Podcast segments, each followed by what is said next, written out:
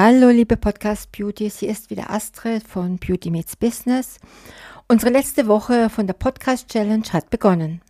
Und wir haben schon viel besprochen in dieser Zeit. Wie positioniere ich mich?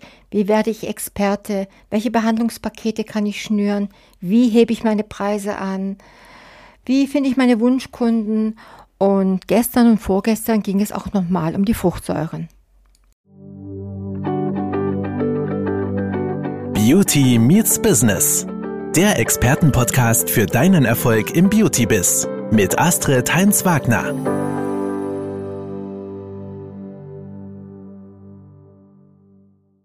Heute heißt unser Thema Mikrodermabrasion. Ich denke, wir sind uns einig, wenn wir eine Behandlung bei einem Kunden machen, dann soll es eine effektive Behandlung sein. Wir wollen uns ja immerhin als Experte positionieren. Bei einer effektiven Behandlung muss ich irgendwelche Wirkstoffe ganz, ganz tief in die Haut bekommen. Wie mache ich das? Der Ablauf ist eigentlich immer der gleiche. Öffnen der Haut, Einschleusen der Wirkstoffe, Schließen der Haut.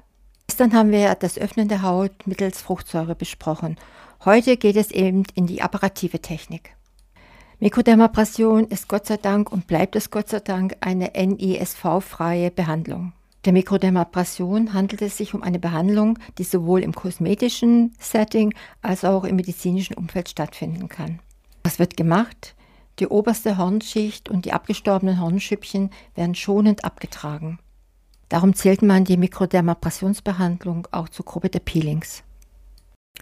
Anders als bei vielen anderen Peelings kommen bei der Mikrodermabrasion keine chemischen Substanzen oder Wirkstoffe zum Einsatz.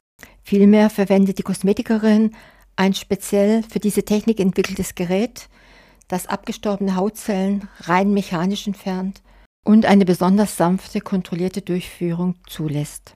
Es gibt Geräte, die mit Aluminiumoxidkristallen arbeiten, aber es gibt auch die Diamant-Mikrodermabrasion.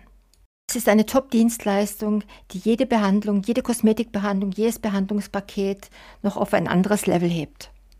Und je nach Positionierung kann man auch dieses Gerät vielseitig einsetzen.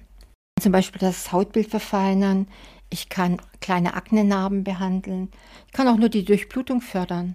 Was für uns eigentlich das Wichtigste ist, ich kann die Haut für die Wirkstoffe weitere Behandlungsmethoden empfänglicher machen und eben auch verhornte Bereiche abtragen und die Bildung von Talg regulieren. Durch das Vakuum wird auch der Lymphfluss angeregt und das Bindegewebe aktiviert. Es ergibt sich also ein Riesenanwendungsgebiet für die Kosmetikerin. Der Umgang mit dem Mikrodermabrasionsgerät lässt sich sehr gut in einem Tageslehrgang erarbeiten. Eine Kontraindikation ist mir eigentlich besonders wichtig bei offenen Wunden, akuter Akne, entzündlichen Hauterkrankungen sollte auf die Mikrodermabrasion verzichtet werden, da es dann wirklich zu Schmierinfektionen kommen kann. Da hat die Fruchtsäure dann wieder ihren Vorteil.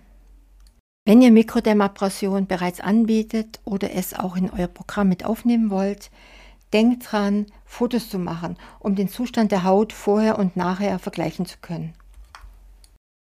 Und dann sind wir natürlich wieder beim Expertenstatus. Natürlich ist ganz wichtig ist für die Kosmetikerin, wie oft sollte die Mikrodermabrasion durchgeführt werden.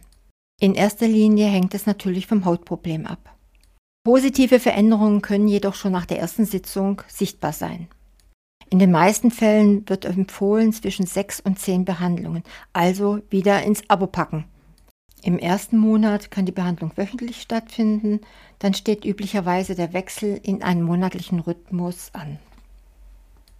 Und bei generell unebener Haut oder im Rahmen einer Anti-Aging-Behandlung empfehlen Kosmetikerinnen eine monatliche Hautabschleifung. Das heißt, eure Wunschkundin bleibt euch erhalten.